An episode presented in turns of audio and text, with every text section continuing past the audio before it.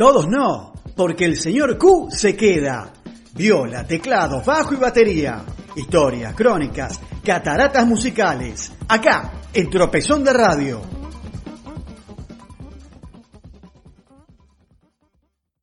Buenas noches Pablo, buenas noches Marcelo, buenas noches a todos ustedes, mis queridos radio escuchas.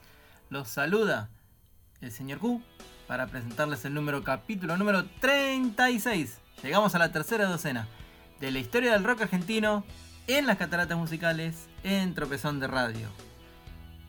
Y hoy presentamos la segunda parte de la historia de las mujeres más importantes del rock argentino. Allá vamos. Arrancamos este segundo capítulo con la indiscutible reina de nuestro rock. Fabiana Cantilo Luro Puyredón, que inició su carrera a principios de los 80 con el colectivo femenino rockero teatral Las By Biscuits. Hablamos ya de su salto al éxito junto con los Twist, y luego como corista de Charlie García, y también de su pareja en esos años, Fito Páez. Su álbum debut fue Detectives de 1985, producido por Charlie. Y en 1987 llegó Fabiana Cantilo y Los Perros Calientes, la banda de Gabriel Carámbula, producido por Fito. El gran golpe de su carrera fue el disco Algo Mejor de 1991, producido por Fito y Tweety González, con el super hit Mi Enfermedad, compuesto por Andrés Calamaro para su banda española Los Rodríguez que tuvo el honor de ser la canción que eligió el Diego para su regreso al fútbol en Sevilla. Y aunque su carrera luego tuvo sus altibajos, Fabi es sin duda la más famosa de todos. Y si es la más famosa, vamos a escuchar su canción más famosa, Mi enfermedad.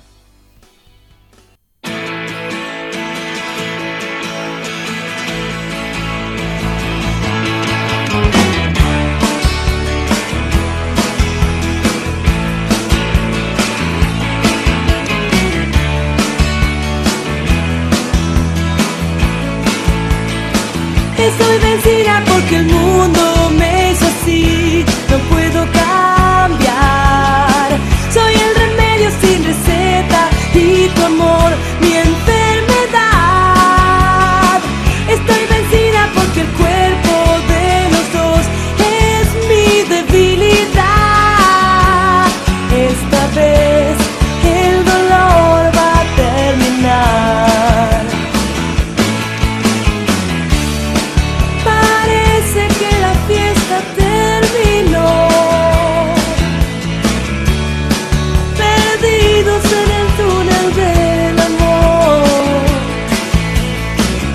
Y dicen las hojas del libro que más leo yo.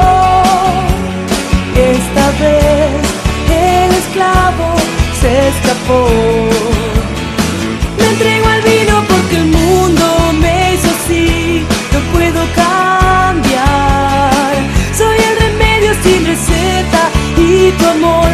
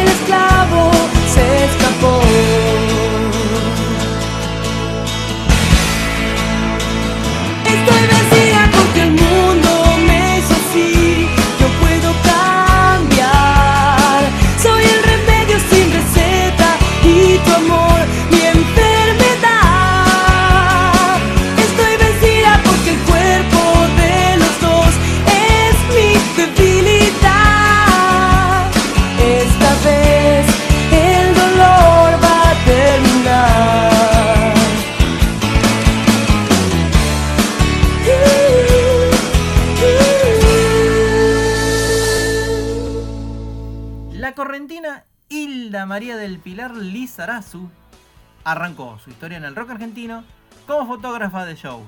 Así conoció y se hizo pareja de Miguel Zabaleta, convirtiéndose en corista de Suéter y luego cantante en la segunda formación de los Twist, ya en 1985. Tras la disolución de los Twist, se incorporó a la banda de Charlie García y al mismo tiempo armó Man Ray junto con Tito Lo Sabio.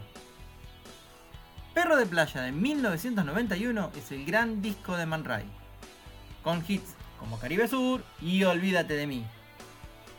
Tras cinco álbumes más, Man Ray se disolvió en 1999, con Hilda continuando una interesante carrera solista con 7 discos editados y participando, por ejemplo, del regreso de Charlie en 2009. Y ahora vamos a escuchar también otro gran hit de principios de los 90 de Man Ray, su canción más emblemática, Solo en los bares. Está mareada,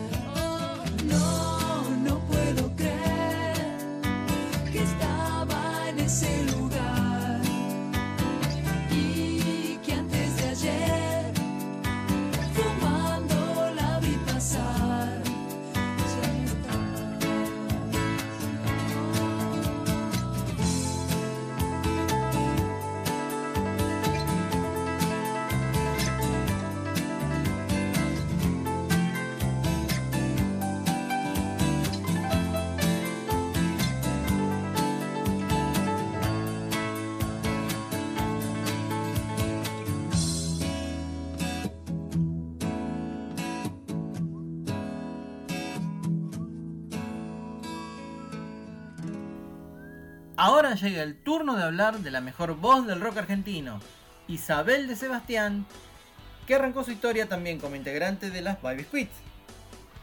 En 1983 arma Metrópolis junto con Ulises Butrón, Richard Coleman y Cel Gowland.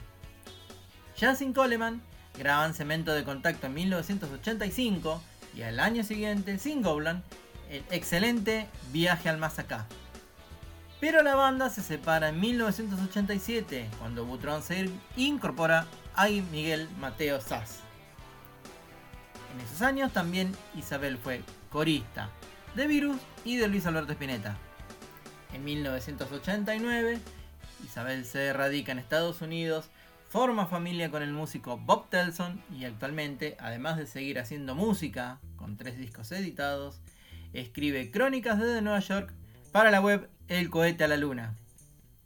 Y vamos a escuchar la exquisita voz de Isabel de Sebastián al frente de Metrópoli con su gran hit, Héroes Anónimos.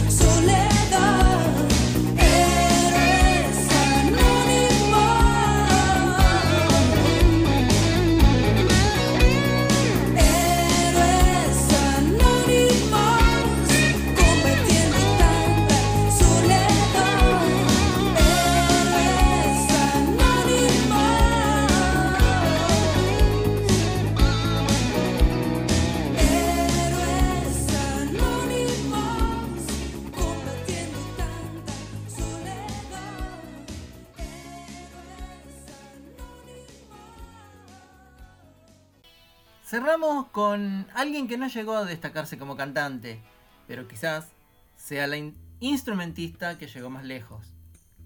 María Gabriela de Pumer, hermana de Lito de sobrina de Celeste Carballo, bisnieta del cacique Rancul Epumer, de ahí conocida en el ambiente como la Mapu, era una talentosa guitarrista que arrancó su carrera en Rouge, saltó a la fama con Viuda e Hijas de Rock and Roll, lo hablamos alguna vez, y después de la separación de la banda continuó con su compañera Claudia Cinesi en el dúo Maleta de Loca. En 1993 es convocada por Charlie García para reemplazar al Negro García López en su banda y con el tiempo se convierte en el principal sostén musical de Charlie en esos años. Al mismo tiempo graba Señorita Corazón en 1998 y en 2000 llega Perfume, afianzando su carrera solista. Pero una neumonía mal diagnosticada terminó en un edema pulmonar que se llevó la vida de la Mapu en 2003, con solo 39 años de edad.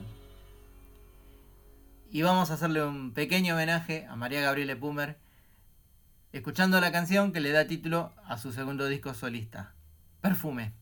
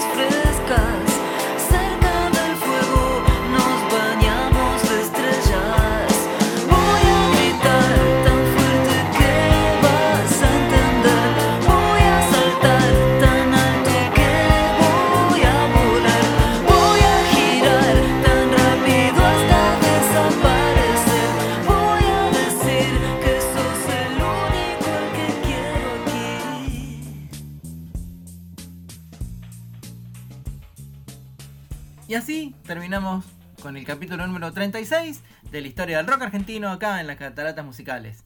Los saluda nuevamente señor Q. Vamos, chicos, falta poco, ya se termina el año. Sigamos escuchando música, sigamos queriéndonos, sigamos cuidándonos.